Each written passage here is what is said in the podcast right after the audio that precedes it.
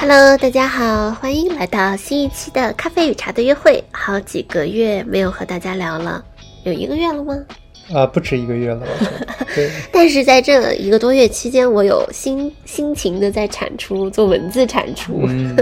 写了很多文章，大家也可以在我们的公众号上看到。嗯，公众号是同名咖啡与茶的约会。那今天呢，我们从墨西哥回来有两天了，我们现在人是在纽约，嗯，然后短暂的回来休整一下，然后继续我们下一步的旅居的行程。那我们今天呢，就用这个机会来两个人一起来聊一聊，梳理一下前两个月的一个体验，或甚至是我们旅居以来，我们是六月份开始的，对吗？呃，五月底。啊，OK，差不多。对，正式开始到现在已经有半年了。对对，所以我们也正好对这个半年的旅居生活做一个回顾和整理，希望对大家也有帮助。那我们今天呢，也是选取了几个，就是我们周围朋友也比较好奇的问题，嗯，然后就是正好借这个机会，我们自己也可以啊回忆一下，对，就比如说我们，啊，先从最近的开始吧。然后我们最近的两个月是在墨西哥度过的，第一个月呢是和喵喵鱼在下加利福尼亚，也就是墨西哥的。海边，呃，南部啊，南部地区，然后一起生活了一个月之后呢，哦，我们那一个月其实有录一个播客，我们四个人。所以一开始有录一个播客，然后剩下就是喵喵，然后他们做了两期我们在一起的小视频。啊，对对，大家也可以到喵喵鱼的啊 YouTube 号和哔哩哔哩号，哔哩哔哩号，然后可以去看看两那一个月的我们的旅居生活。嗯，然后呢？之后我们就去到了墨西哥城，也是整个墨西哥的首都和最大的，actually，整个美洲最大的城市，对，美洲最大的城市，嗯，千万级别的人口，有吧？那有两千五百万。嗯嗯，非常大。所以，对于我们从海边的小渔村到大城市，然后它的这个。海拔也非常的高，你还记得有多少吗？呃，大概好像两千两千多米，海拔两千多米。对，对于我们来说是一个很大的变化，因为相当于我们纽约也是在海平面，西雅图也是在海平面，对于我们住在西雅图的海边嘛。然后到了下加利福尼亚、墨西哥也是海边，也是海拔。然后海拔高度，然后海拔高，其实影响也就是刚开始降落的时候可能有点晕，剩下的就是可能因为它的高海拔，所以它气候一年四季都是非常舒服。嗯，最高可能也就二十多度，然后最低摄氏度，对摄氏度，最低可能就十几度，就全年如此。嗯，美洲的昆明，对对，非常舒服。那我们就从这个墨西哥旅居开始聊起。嗯，然后我先采访一下林肯吧。你觉得在墨西哥旅居，它的 pro and con，就是它的好处和劣势分别是什么？嗯，我觉得它的好处有有可能有好几点吧。首先，第一点就是真的是性价比非常的高，因为墨西哥毕竟还是作为一个发展中国家，然后他们的整整体物价水平都非常低，所以说在那边就是生活啊各各种的这个游玩的体验会其实会非常好。然后其次呢，它的自然景观丰富性其实是我之前没有去过墨西哥是没有想象、没有办法想象的。比如说，不管是浮潜啊，然后出海，包括其实在城市内它的不同的景点，我觉得其实都是有很多可逛的。再次呢，人民真的是非常非常的热情，就是当地。就可能就是能够感受到当地人民的那种热情好客和没有敌意，我觉得这个是，呃，即使在墨西哥城这么样子大都市，我觉得人们普遍来讲都是一个这个更友好的一种心态，然后来面对你，我觉得这个是一个很蛮难得的体验。然后不好的地方呢，就是这个虽然之前可能学过很。一一小段时间西班牙语，然后现在其实完全忘光了。所以说和当地人呢，就是完全没有办法交流，呃，要么比划，要么就用谷歌翻译。我觉得这一点是。这个一个比较大的一个不好，因为就是真的，其实你要在一个地方生活的久了，你还是想要和当地人有一个更深刻的这种相当于连接。嗯，如果因为墨西哥其实当地人他的这个英语普及度并不是很高，所以说，呃，尤其是去说市场啊和这些很热情的这种呃市场的那叔叔阿姨们。你想要，我想要和他们聊天，但是因为语言不通，其实真的聊不出来。对，嗯嗯，那我就接着想问一下，嗯，你在当地印象最深刻的一个体验是什么？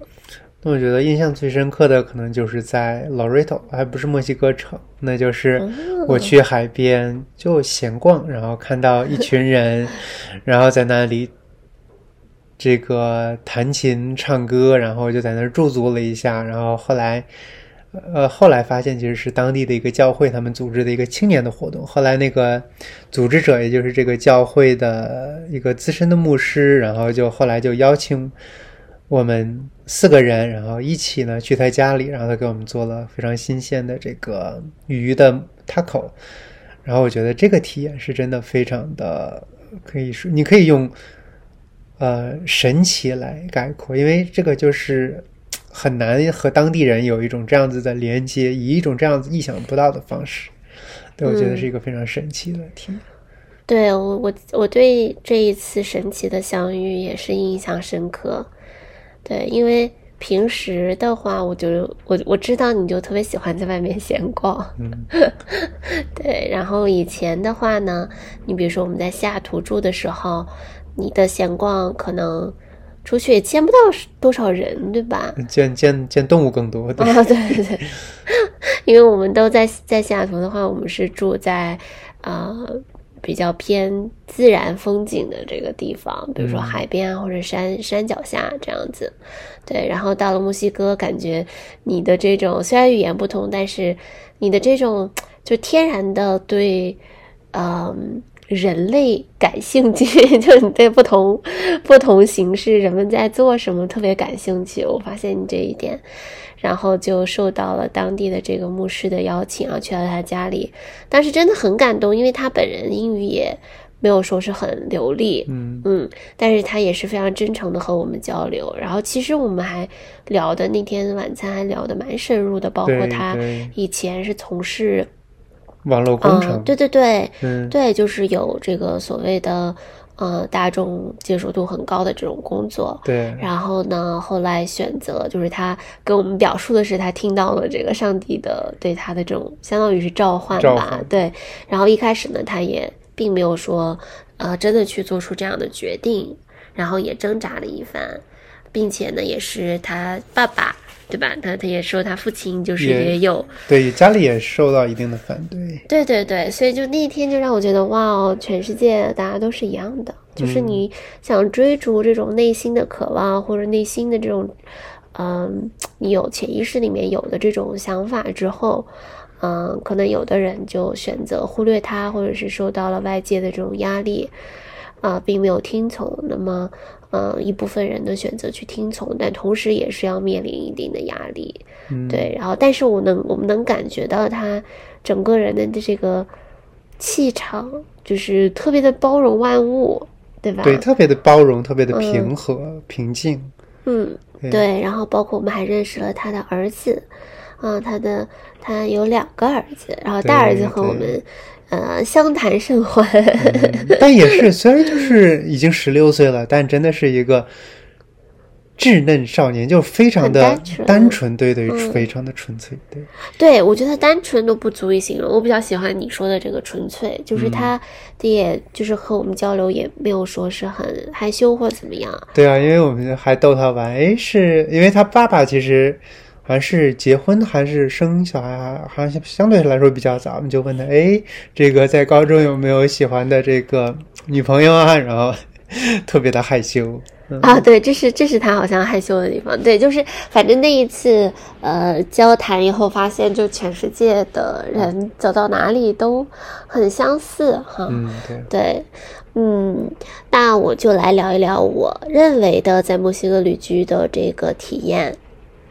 包括我印象最深刻的地方。嗯，我觉得优点，刚刚我非常同意林肯所说的这几点，我就再补充一下，就是确实。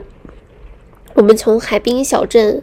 然后到了这个墨西哥城，普遍的一个感受就是，呃，至少从我们来说，就是感觉不到有任何的戾气，对吧？嗯就我们去过的这四个城市，或四五个城市，有大有小，嗯，然后基本上遇到的人都是这种很真诚可爱，嗯，尤其是在墨西哥城，它有。啊、我们住的那个区域叫可有感，它是相当于是非常接地气，对，就是非常非常呃当地人很多的，对，游客比较少，外国人游客很少。对对对对对，所以就更能让我们比较直观的感受到当地人的这种生活的一个状态，所谓的一个精气神吧。嗯，对，就是随便你在外面走，然后你就觉得，不管大家是在路边摊这个叫卖的小贩，还是正经的，就是这种坐着大巴上班的人，啊、或者是嗯，就这种你也会见到有一些所谓的商务人士啊等等，就是你很少有见到人与人之间，啊、会有距离，或者说会有让你觉得不太舒服自在的地方，嗯，就是。嗯，反而是很很包容的一种感觉，而且人们油然而生的那种感觉起来，对生活的这种热爱是可以观察到的。就是你会受到他们，比如说我们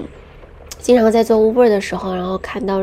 路边在等公车的人们互相拥抱、亲吻、微笑，哇，就是真的是感觉那一瞬间就是这种人类命运共同体的感觉，但是就确实是油然而生的这种幸福感。对，或者从另一个 case 讲，就是他们即使坏，他们也会比较害羞的坏。就比如说我们最后一个最后一站在那个下加利福尼亚，我们去加油的时候，其实，在当地一个很大的一个连锁加油站，然后其实那个两个加油工他们使了，就是相当于这边的一个相当于。也不能说诈骗，更多的是一个欺骗的招数。因为当时我们油箱其实已经满满的了，然后就加了一点，其实很快就就加满了。然后当时呢，其实他呢一定是这个手动的，其实把这个数字调高了，因为他调高那个数字其实是相当于加大半箱油才需要那么多钱。然后其实当时我我我我已经表现出来，其实我知道你这样子。然后他呢就表现出了那种就是，哎呀，我我就想要。相当于使坏，然后多多收一些钱补补贴补贴家用，但是呢又特别不好意思，就弄得你呢又又又呃想想生气都生生气不起来，就是 就是他使他就也不能说使坏，就是他有一点小小的贪念，但还这么不好意思的谈，就这一点就更更能够反映出他们的所谓的可能很可爱。对，对，其实当时我也有印象，就是我在副驾驶坐着，然后就看到是两个女生，哦、对两个女士就是很明显的感觉到她们自己。也知道，我们知道他们在这样做，好像这个我们后来网上查，这是当地比较常见的一个行为吧？对对对对，但是我不知道是不是整个就是有加油站都都这样，还是说，因为我们当时是在 Cabo，就是相当于旅客比较多的，就是相当于他们的旅游胜地。嗯嗯，那个是我们体验呃最最一般的地方吧，因为游客比较多，对，就就会就并没有这种和当地人居住的这种感受。我觉得我们在其他地方没有遇被遇到，或者说没有遇到被骗的这种经历。没有没有，这个是唯对，一这是一次个对对对，唯一一次，嗯嗯，然后另一个呢，我觉得特别好的地方就是，嗯，它整个这个国家啊、我真的觉得墨西哥这个国家真的就是。被上帝亲吻过的感觉，我不知道为什么就会有这种。你比如说在海边的时候，我们用这个很合适的价格，一一百多美金，然后其实，嗯、然后去出海，然后出海我们看到的是物种的多样性。就我们在海上随便一看，就比如说你就可以看到鲸鱼呀、小鲨呃鲨鱼、海豚，啊，还有飞起来的那个 stingray，嗯。对，然后再到就是周边的海岛，嗯，去做浮潜，然后浮潜能看到的生物多样性，可能是相当于你去做这种水肺潜水看到的这种景观，都是可以比拟的。对，就是我也克服了一定程度上对水的恐惧，嗯，然后之前我们在夏威夷，好像我都还没有办法克服那个恐惧，到了墨西哥，它因为水非常的清，然后你下了水之后，真的会有这种被大海母亲承接的这种感觉。对，嗯，确实是有一种和自然合为一体的这种感受，呃，非常非常的深刻。包括我们和海狮共游，它在当地的这个海岛呢，有一个几千头海狮，但是它确实是它的一个自然保护区吧。对我们也并不能离它很近很近，这个确实是要就是保护它们的生存的这个环境。但是呢，也不乏就是当时我记得我们导游小姐姐也会讲，就是有的还是会爬到你的这个背上，所以他们说就有一种，他们就很像海海里的那种宠物小小狗狗对、嗯对。但当然，我们当时呢并没有呃敢太接近他们，然后主要也是当时是他们的繁衍期，对啊，他或者法律不让，法律包括一个是法，就是除非他们自己繁衍期已游过来，经过了，对对对，繁衍期不过你都不能下水。哦，对，是这样，对对对对，但是就除非他自己过来，我们是没有办法去真的去呃近呃走得很近或者游得很近。但我们当时也看到了海海底的这种峡湾、海峡的这个景观。珊瑚都被保护的非常的好，嗯，然后呢，我们到了墨西哥城，正好又赶上当地的非常盛大的节日亡灵节，然后我们参观了亡灵节的这个游行，然后它的游行呢其实是零零七一五年的那个电影《Spectre》开头的那十分钟，在那之前其实当地并没有。就是很统一规划的这种游行，然后后来墨西哥政府看到了这个电影的效应之后，就复制了，相当于复刻了这个游行的这样的一个啊、活动，然后自此以后每年都会有。嗯，就是在亡灵节是十一月一号和二号，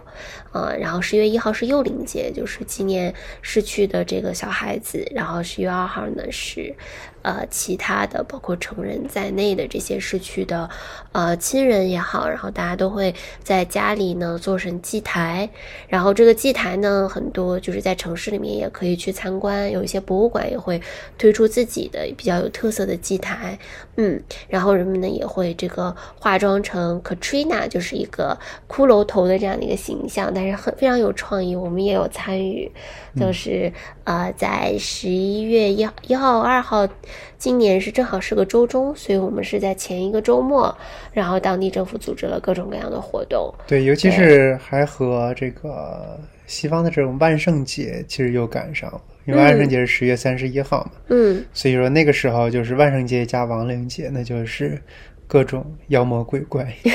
化化妆大舞会。对对对，而且都是就是老百姓们就是参与度非常高的一个节日，嗯，对。基本上走到哪里都是大家都非常有创意的把自己装扮起来，嗯，然后我自己印象特别深刻的就是我们住的那个区域有一个广场，然后那个广场在亡灵节前的那那一段时间呢，每天呢都会有人们在那个地方就是跳着呃嗯当地的那个舞蹈，它是赤足的这样的一个舞蹈，然后呢呃来祭奠他们逝去的亲人，而且最最棒的是呢，他会邀请这个游客也可以参与到这个舞蹈当中，然后当时我自己也有小参与一下，然后我觉得这个体验真的是很神奇，就是虽然你和这些人素不相识，然后更。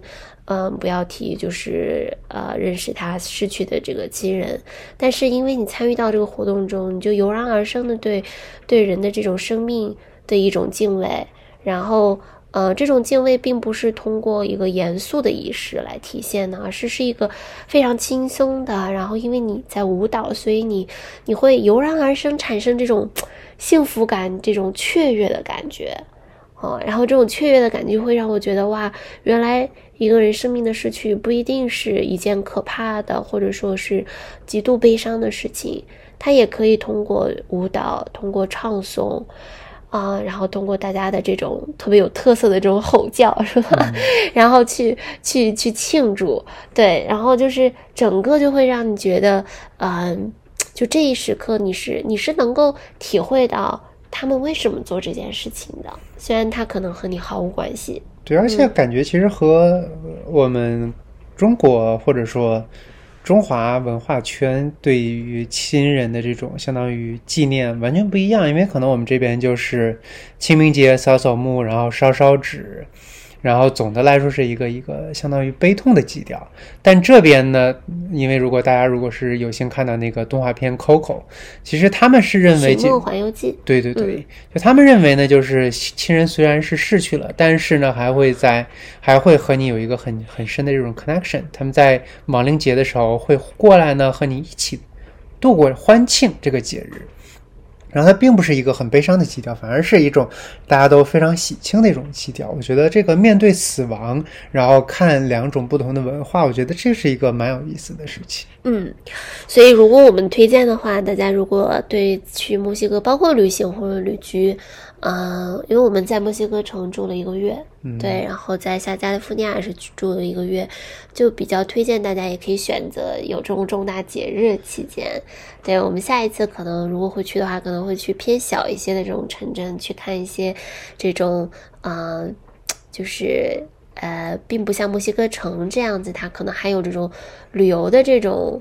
呃。成分在里面的话，如果只是当地人在庆祝的话，它又是一种什么样的方式？我觉得也是一个很好的体验当地文化的一个思路。对对对，就去人家家看一看。如果可以的话，对对，嗯。另外呢，我觉得对于墨西哥，尤其是墨西哥城来说，它的这个博物馆，包括它的这个呃 Anthropology Museum，对，就是这个怎么说呢？是。考古学博物馆、人类人类学人类学博物馆，对对对，人类学博物馆真的是非常非常的棒。还有包括它的这个艺术馆，然后它的这种壁画展示，嗯，是非常推荐大家到墨西哥城去去体验的。嗯，因为你真的是能够感觉到，尤其是这些呃，就是博物馆里面的陈列，虽然呢，它和当地人的这个生活是有一定距离，可是你能够。看到就是为什么它的这个城市里面，它会呃它的建筑的特色，然后包括它呃就是尤其是老城区的这种嗯遗迹发现的这个啊阿斯特克呃这个族群的它的遗迹，然后呃对这个城市形成的这种烙印，我觉得在这些方面都给我一个特别直观的这个感觉，嗯。我不知道你对墨西哥还有其他的想要分享的吗？对，我觉得就是像就像像你说的，它的博物馆真的很不错，而且大家就是可能之前我也忽略了，就因为现在就是我们都知道，这个发达之前有钱的国家，其实它的博物馆一般都很好，因为它有很多的资源，然后比如说因为请这些画师啊，包括它的建筑啊，之前其实忘了，其实墨西哥。是曾经一个非常有钱的国家，因为它有非常多的白银。那现在如果现在世界印钞机是美国，那在那个说十八或十七，哎，或者是呃十五六世纪，就那个时候，墨西哥其实是全球印钞机，输送白银到世界各地。虽然说可能。大部分的绝大部分的这种白银都被，比如说它的宗主国西班牙拿去了，但是能从当时的这种古建筑，或者其实后来能看到墨西哥也不差钱，那真的是那个建筑的这种精美，甚至是奢华的程度，我没没去之前是难以想象的。对对，这次去真的是，我觉得完全一百八十度扭转了我以前对墨西哥的印象。就以前的话，除了旅游胜地坎昆，还有玛雅文化以外，我对这个国家的认知，嗯，可能是停留在比如说，呃，Netflix 上面的这种 Narcos 毒枭啊等等这种剧，所以就是是一个比是一个非常大的偏见，嗯，对。相反，这次去我们觉得就是非常的安全，然后人民嗯整体感觉友好、乐观、热情，嗯。就是真的是挑不出来任何的这个它的不好的地方，而且尤其是墨西哥城，其实有很多的，呃，尤其包括它的这个 Roman Condesa 这个地区，有很多从欧洲来旅居的，嗯。呃，就是也是看起来和我们就是年龄相仿，对，所以在那个区域呢，嗯、它整个的规划呢，绿植各方面城市规划都都非常的舒适，特别特别适适合这种长期的居住，对，而且再加上这种。啊，当地的美食，包括我林肯每一天，他你我记得你的最大的爱好就是每天去发现一种新的 小摊贩售卖的食物。有一度，我觉得你是那种拒绝去餐厅，你是因为特别想要尝试这种当地人街哈街边美对街边的这种美食，对，然后啊、特别有意思是他经常就发现了，呃，这种新的美食回来给我讲的时候，就是特别的热情，说我今天又发现一个卖猪头肉这个 taco，猪头肉 taco 也是当地很有特色的一种玉米卷饼，就是它的那个肉质是猪头肉，对，肥瘦相间，非常好吃。然后，但是他觉得就是说，他那天发现的那个人是因为他就是售卖猪头肉 taco 这个小哥，他切肉的时候非常的热情，就他觉得这个这个食物里面充斥着这个人对食物和对他售卖这个行为的这种热情，所以他吃起来就是是别有一番风味的，对吗？对对对，确实确实，对，而且啊，其实还是不，虽然说我们这次在墨西哥体验哈，但还是就在这边。就是比较谨慎的加一个免责条款，也就是墨西哥其实它地方很大，人口其实也非常多，有一亿多人口。其实不同区域，然后不管它的经济发展和治安，其实真的是差别特别大。然后在其实美国国务院对墨西哥的旅游建议中，有的区域它是说是比较安全，有的区域它就是完觉得非常的不安全，禁止，比如说强烈禁止或者强烈建议这个这个美国公民的是呃不要前往。所以说大家去的时候也最好参考一下这些这些建议。嗯嗯，非常好。嗯，我们比较幸运是，确实去的地方都整体来讲真的是非常非常安全。对，所以大家在去之前可以稍微做一下这个调研。呃，然后也对，也是包括墨西哥城，它因为很大嘛，对所以所以我们呃选择区的时对候，对大家可以呃关注一下这个当地的这种安全。嗯，好的，那我们墨西哥也聊了快近半个小时了哈。嗯，对啊，感觉对他的感情还是非常深厚的，包括我自己都没想到，我一聊起来，就好多好多的回忆涌上心头。我甚至觉得我有好多东西我还没有讲，我还没有、哦，包括对，就是我们在墨西哥遇到的这些 Uber 的司机，也是形形色色，非常有趣，有这种很拉着我们练英语的小哥，还有就是自己放这种啊、古典音乐的老爷爷，然后开车还戴着手套，一板一眼。对，就是呃，也是一个一个小的建议，就是呃，大家可以选择居住的地方，呃，尽量就是如果能避开这种超级旅游胜地。啊，比如说我那种市中心啊，啊，就是当然也是安全也要考虑嘛。就我们选择的那个口尤坎地区，它离市中心其实是开车要半个小时，但是因为它和当地人的生活非常的就是相融，所以也让我们每一天真的是有一种就是生活在就是生活在当地的这种感觉。虽然语言不同，但是我们会进到就是他当地人开的这种小的咖啡馆，嗯，然后呢，就是去看他们每个就是他的这种装修的特色啊。售卖的饮品啊等等，然后来店里面的客人啊，就光通过观察，然后就已经有觉得自己是是这个社区的一员的感觉。确实。对那艾菲就是，那你觉得回到纽约以后，因为我们毕竟也是五个月、五个多月、六个月，然后再回访纽约，你有什么这种感受吗？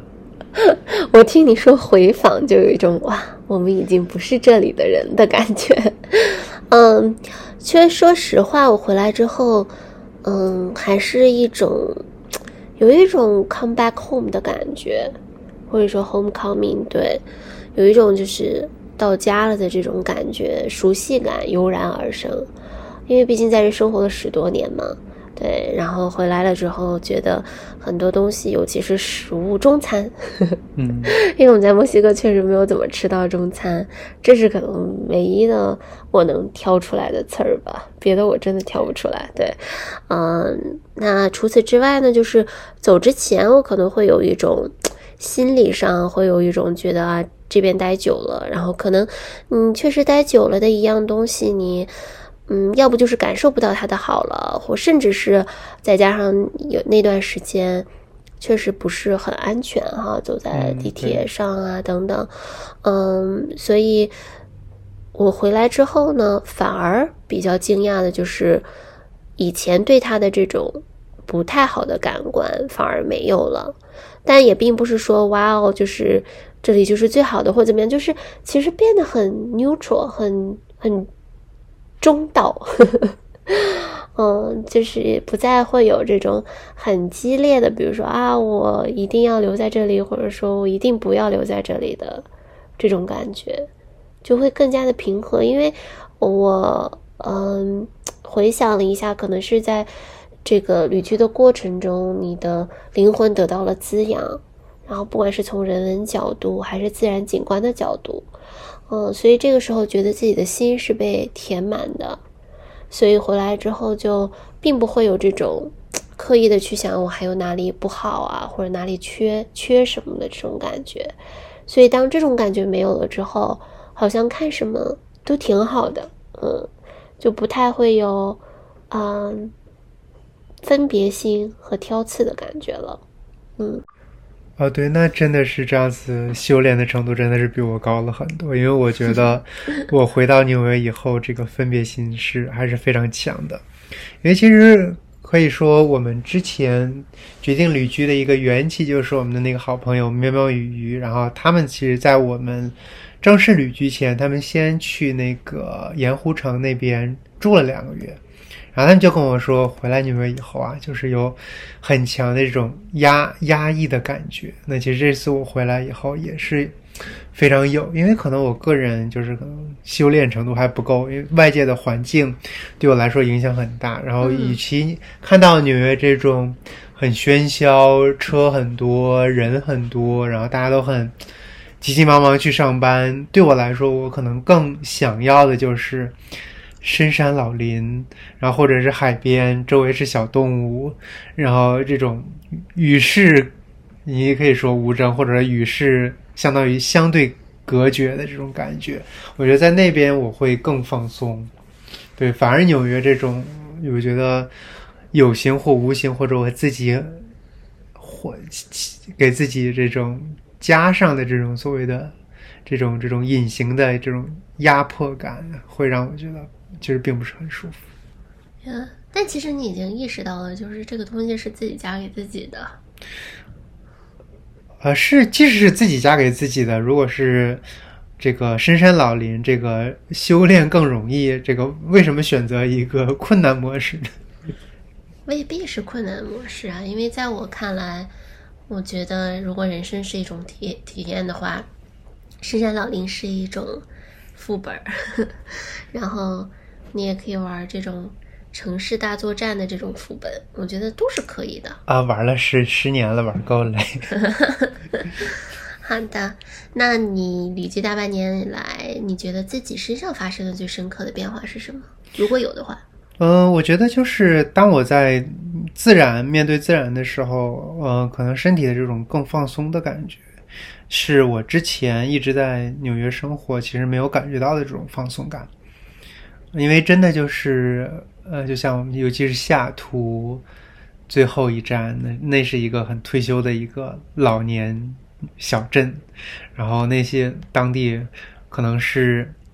动物都比人多，然后那种整个的这种氛围感或者是能量能量场域，真的是一个非常平静、与世无争，在那边待着是我个人觉得非常舒服的一个地方。嗯，然后整个身体的，比如说紧绷的感觉，后背紧绷，脖子难受，我觉得在那边其实就是不光是有心理层面就觉得比较舒适，身体层面其实也有相应的这种体验和感受。嗯，那想法、体验呃，你刚刚说的身体上的这种变化，想法上有什么变化吗？想法上啊，那那那就是以后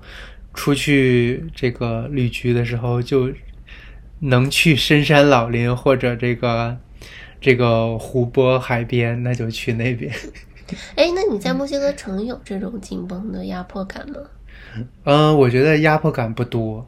因为我觉得是因为在墨西哥城虽然是也是一个大都市，对啊，但是嗯，比纽约肯定人和人还要多，对。对啊 但我觉得就是那边人的生活状态，你能够很容易的区隔，就是区隔开来，因为你毕竟还是一个相当于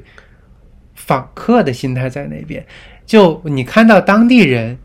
你很难把自己带入进去，说啊，我也像他们一样，每天早上在墨西哥城挤着那个，可能大家在之前中国八九十年代老电影，或者是很早老电影那个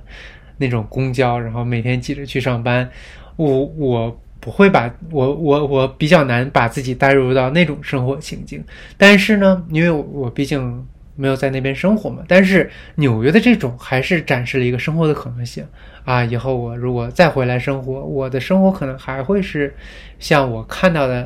比如说这些人一样，然后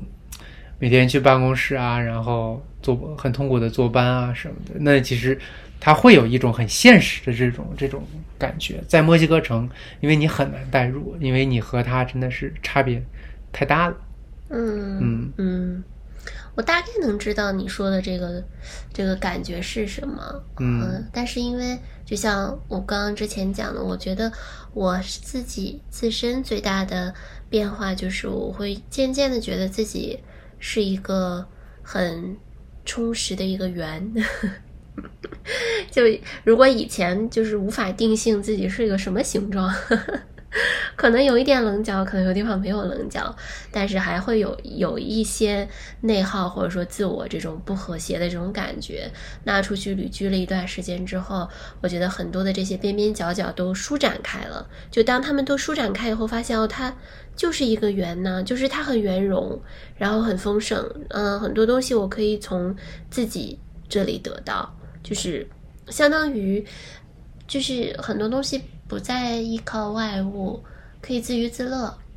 因为我在旅居的过程中，重拾起了自己对于写写作啊、这个或者说是一种创创作吧啊，当然它也不是呃很高的文学性啊或者怎么样，但是就是非常享受这种没有目的的一种创作和表达。对这种东西呢，它会给我带来一种很灵性的感受。就这个东西是会让我觉得，呃，我活着其实不需要是为了真正去成就一个什么东西，或者 be someone 成成为一个什么样的人，而是我活着就是活着。我现在在写这个东西，在在表达，在创作，哎，这就是我活着。我就觉得我活着的这一刻特别好，然后对，然后感受当下的力量。啊、是对，是是有这种感觉，然后同时呢，也能够，嗯，就感觉自己的各方面的感官有有在打开，然后有在非常嗯平和的接接收接收到这种呃宇宙传递来的这种讯息吧，就包括比如说所谓的这种你会感觉到这种，嗯、在海边，你看海浪，它的这种层层叠叠的这种起伏，然后你就会跟随着它，然后感受它的这种起伏，对，然后你也不需要给它上价值啊，或者说呃，非要给它赋予一个什么样的崇高的意义。啊、它就是随着这个海浪，然后一起一伏，嗯，然后你可以把生活过成所有你你想要的这个样子，但是你，嗯，它也他没有一个必须要成为的样子，就他可以是任何样子，但他未必非得是你想象中的那一种样子。嗯，嗯，我觉得我能够感受的很抽象，很抽象，对，但我能够嗯。感受的。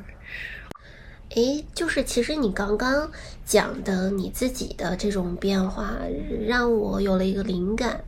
就是你觉得出来旅居之后，你觉得对生活的掌控感是增加了还是减少了？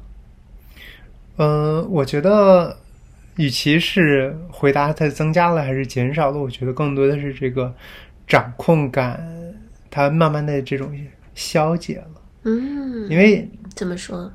因为就是它慢慢的会，就就掌控感这个事情，可能面面面慢慢的变来变得这种不再重要了。因为之前我是一个，就是我们在做人格测试的时候，我是一个相当于计划者，希望这个各种东西都按照我的这种计划，然后就提前计划好，我会安心很多。如果一旦计划不好或者没有按照我的计划进行，其实本身对我来说是一个相当于让我很紧张或者很不舒服的一个很重要的原因。嗯，但出来旅居呢，其实我觉得更多的是，我觉得更多的是向你的这种生活方式靠拢，就是活在这种当下，然后更或者更从一种玄学的角度来讲，能够感受到当下的这种能量场，以一种这种能量场的角度，然后去生活，然后时时感受到，就是这个时候每内心它的召唤是什么，而不是说哦，我制定了一个计划，这个计划它有着和更更更大的这种计划相联系，所以说我们一定要今天要做步骤一二三四五六七，而不是我觉得这种计划性，其实对我来说，我慢慢的更加意识到它对我的这种生活方式还是精神上的一种这种负担，而更加的这种像你这种一直活在当下想靠拢。嗯，你能举一个例子，就是你能回忆起来，你对你来说，以比如说以往你可能会按照计划，但是在那个时刻你决定顺从自己当下的感受，有印象吗？嗯，我觉得就比如说我们在墨西哥城的时候，呃，比如周末如果我们要出去的时候，那我一开如果是之前的我就说啊，我们一定要在几点几分，然后出门，然后今天要看这个这个这个这个博物馆。那我们在墨西哥城呢，可能就是哎，就是如果是到到地方，虽然离博物馆很近，但觉得饿了，那你说哎，那可能之前我会想啊，那我们就赶紧就近找一个餐馆。嗯不管是什么样的餐馆，呃，可能就是相对能接受的，然后赶紧吃饱，然后赶紧去这个博物馆，特别实用。嗯非常实用。但那天呢，就你说啊，我们想吃一个中餐，那觉得确实也好像好久没有吃中餐了。然后我们其实当时离那个我们要去的那个博物馆就是咫咫尺之遥，可能走路就一分钟，但我们走了二十分钟去了一个中餐馆。本来其实已经饿的不行了，然后到中餐馆已经饿的更不行了。对。但是在那个过程中，我们居然发现墨西哥城有一个小小中国中国城城，对还有很多的灯笼，装扮的非常好看。嗯然后有好几栋楼都是中文，然后包括还有这种温州小馆啊等等这种嗯很有地域特色的中餐，对，特别特别有意思。对，嗯可能之前如果是之前的我，对我们要去要走那么久去吃一个中餐馆，可能是非常抵触。但现在呢，可能是更加的接受和包容，或者说嗯想要尝试这种。啊、反正计划也不重要，那就随着随随着感觉走。对，而且确实，我们这一次，嗯，在墨西哥的话呢，并不是以，呃，因为也有人问过我们说，那你们这个和旅游或者旅行有什么区别？嗯我觉得最大的区别就是，因为我们在那待的时间久，一个月嘛，所以就不会把去看景点当做一个很重要的事情。对，对，周一到嗯周五都是在、呃工作，然后工作结束之后去出去逛一逛啊，看一下风土人情，这样。甚至我们一个月其实景点真的没有打卡很多，而且是每天路过要打经典打卡景景点而不入，而不入。对，到最后我们呃，就是因为我们住在考尤看那个区，然后就有一个 Frida Museum，对，Frida Kahlo 是一个很有名的艺术家。嗯、对，然后其实真的就是每天我早上去菜市场或者买咖啡都会从他门口过，但我们在墨西哥城住了四周，我们最后也是没有去那个博物馆。对，而且据说应该是当地最有名的博物馆之一，嗯，是他的故居和博物馆，还是很就是我们看了啊，他的这个呃 review 还是很好的，如果大家有机会还是值得去看一下。但对于我们来说，确是就呃执念很比较少啊，基本上都是到了周末，然后看一看有什么地方可以去，然后呃 根据自己的这个心情去看，然后能看到的就觉得是我们看的是最好的。对，而且我觉得 可能就是住，真的是住在他边上，可能这这个就有一种话就是英雄的仆人，哎，是是什么？就是英雄的仆人，就是眼中的这种英雄，其实他的魅力就会降低很多。那可能这个是也是应用在我们这个身上，因为他真的就是住在我们边上，每天这个买菜都会从他门口经过，我们就觉得如果周末再在这个门家门口排队半个小时去逛这个博物馆，这想想这个感觉就不太对。那你这还是分别心比较强的。呃，对，有可能。我倒没有对他有这么强的分别心，我只是觉得，就是嗯，没有机会去就没有机会去了。对，好，那我们下面想，哎，我还想聊一聊，就是你觉得咱俩之间的这种关系，你觉得有发生什么变化吗？嗯，因为之前的这种计划感，我个人觉得比较大的变化是我之前的计划感，除了应用在我自己的身上，我还想应用在你的身上。而你是又是一个把我也安排了，对吧？对 对对，而你又是一个完全活在当下，完全不按照计划走。后来发现我这个原始冲动就错了，而且又活得比较累，比较比较比较痛苦，反而是你的这种。这种这种活在当下的这种生活状态，其实是一种对我来说也是一种更舒服的状态。所以说，嗯，本来是之前是我想让你向我靠拢，现在我主动向你靠拢，这样吗？对对对。那你觉得改善我们之间的关系，或者说你怎么去呃看到这个关系上的变化呢？嗯，我觉得改善的关系，因为。就是可能很大众的一个一个说法，就是如果你想让伴，就是你亲密亲密关系中的另一半成为你想要成为的样子，那其实这个是对亲密伤关系最大的一个伤害嘛。嗯，那之前其实是我也是，即使知道这个事情，也是走了这个老路嘛。那现在呢，就是反过来了，那我自己主动。这个向向亲密关系中的另一半靠近，那我觉得呢，这这这个这个完全就是另一种状态，因为那就有一个模范标杆。哎，倒也没有嘛。对啊，那你自己有什么样的分享和观察？对，对于我们两个人的这种亲密关系来说，我觉得，嗯，有一点就是。其实因为是旅居嘛，所以我们在面对新鲜事物的时候，然后观察对方对于新鲜事物的这种反应，然后就在这个过程中看到了你的这种多面性。嗯，就比如说你去到一个新的城市，就完全不惧于去，嗯。坐地铁、坐大巴等等 这种，尤其是语言不通的时候，像我的话，我就天然的会觉得啊，那个 Uber，反正就是当地的 Uber 确实非常的便宜嘛。然后我觉得也很方便啊，但是你就是特别好奇，就是你真的就是一个好奇宝宝，嗯，就是对很多东西，然后也喜欢和小商贩，虽然语言不通啊，喜欢和他们打交道，然后去当地的药店买东西，然后菜市场，对，就是当地是真的，真的是菜市场，就里面卖什么的都有，然后就看你在里面就是。也不能说如鱼得水，但是就很舒服，就很很融洽的感觉，就是这种感觉让我觉得，如果是我，我可能还会有一点就是觉得，嗯，格格不入啊，或者说，哎，这个东西怎么弄，可能会天然的有一些惧怕。啊，然后我看你买地铁票也很自如，对，然后就用这个加上手势，然后加上这种不通的语言，但是刚好就是沟通成功，然后问路，然后去呃坐这个当地的大巴，然后知道在哪一站下，就真的是让我觉得你简直就是一个生活小能手，就各方面都特别厉害，然后包括当地的食材，你发现了很多当地才有的这种特殊的水果。像那个叫什么加加椰果，还是对对对对，就长得很像佛陀的那个头饰，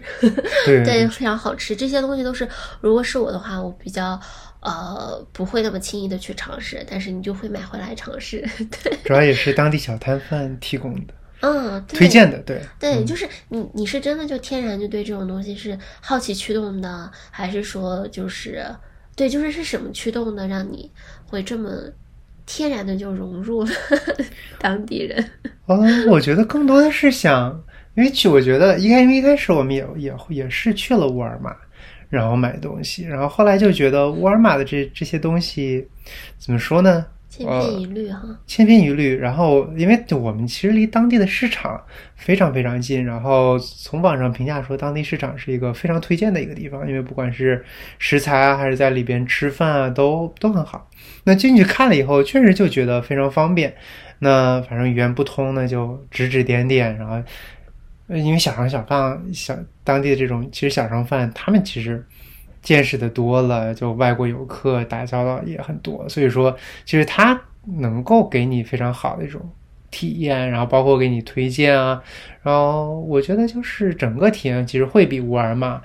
那种更加的有意思，因为我在美国就是去这种小商贩，其实因为很少，也就是偶尔周六周日会有一个。农农夫市场，但里边的那个这个呃感受和墨西哥的那种相当于热情，或者你可以更可以也可以说是嘈杂，然后这种带着一点的这种混乱和，我觉得感受完全不一样。那我觉得你在那里边就是一种一种一种新奇的一种体验吧。我觉得逛逛菜市场，对那如果让你一直在那儿待着呢？啊，一直待着。那就学西班牙语了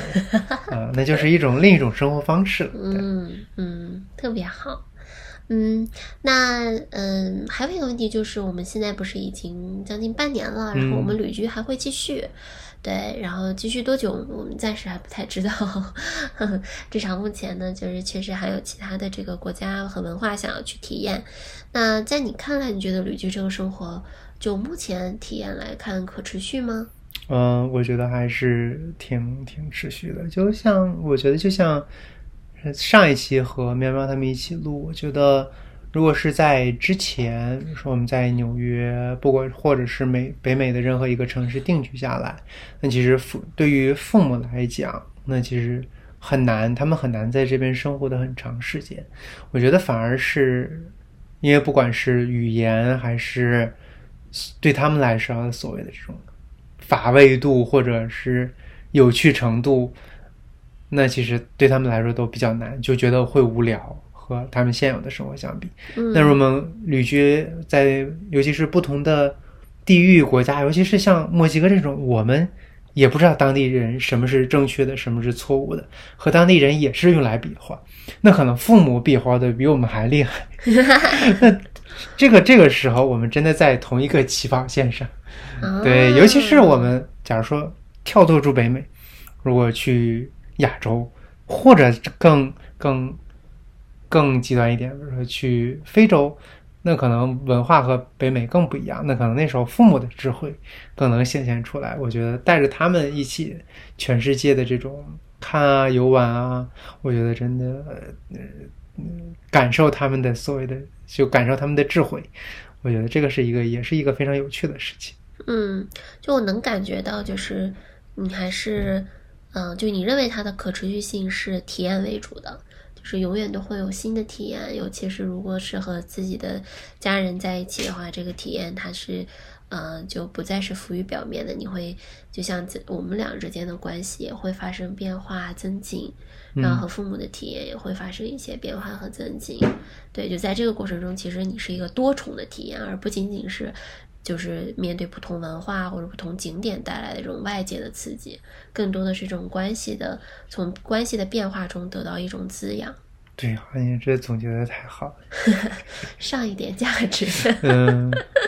好，那我们最后的话呢，呃，就是也有其他小伙伴啊、也会问到，就是对于旅居或者说想要旅居的话，有什么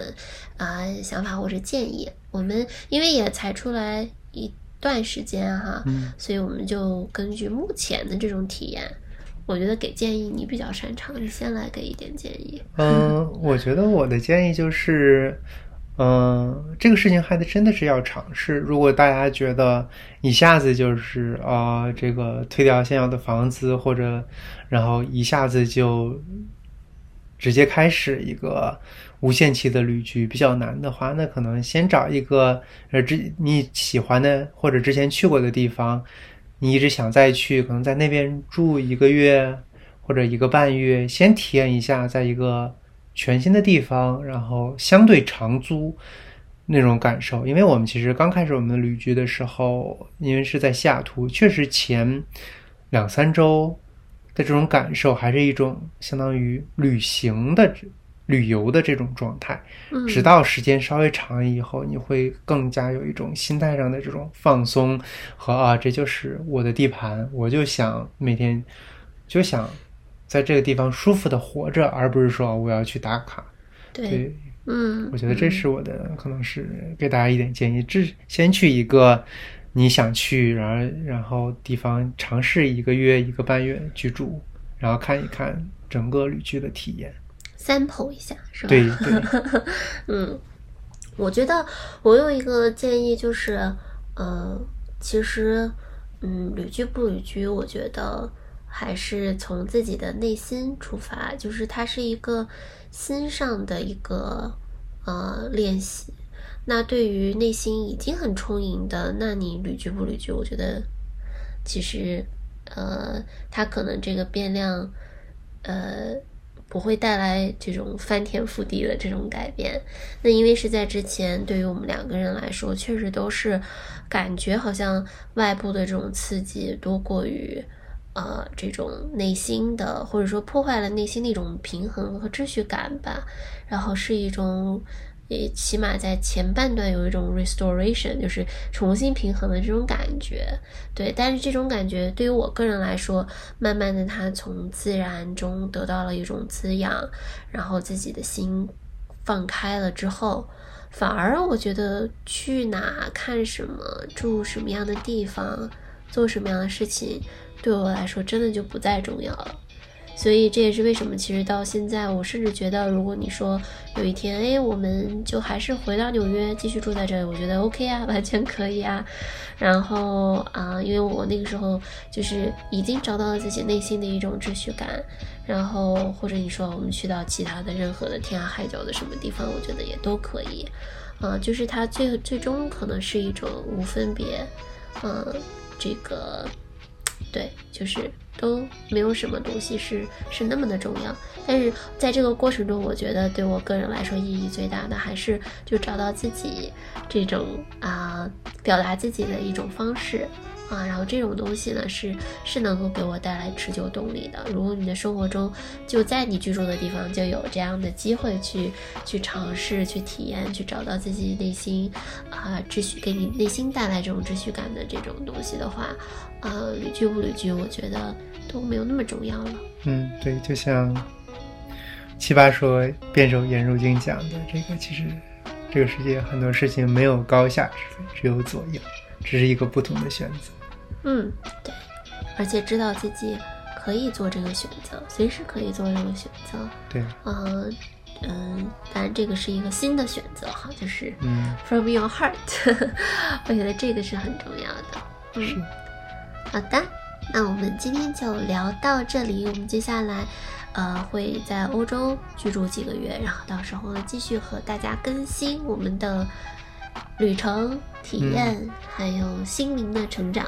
大家敬请期待，好的，我们再见啦，拜拜，拜拜。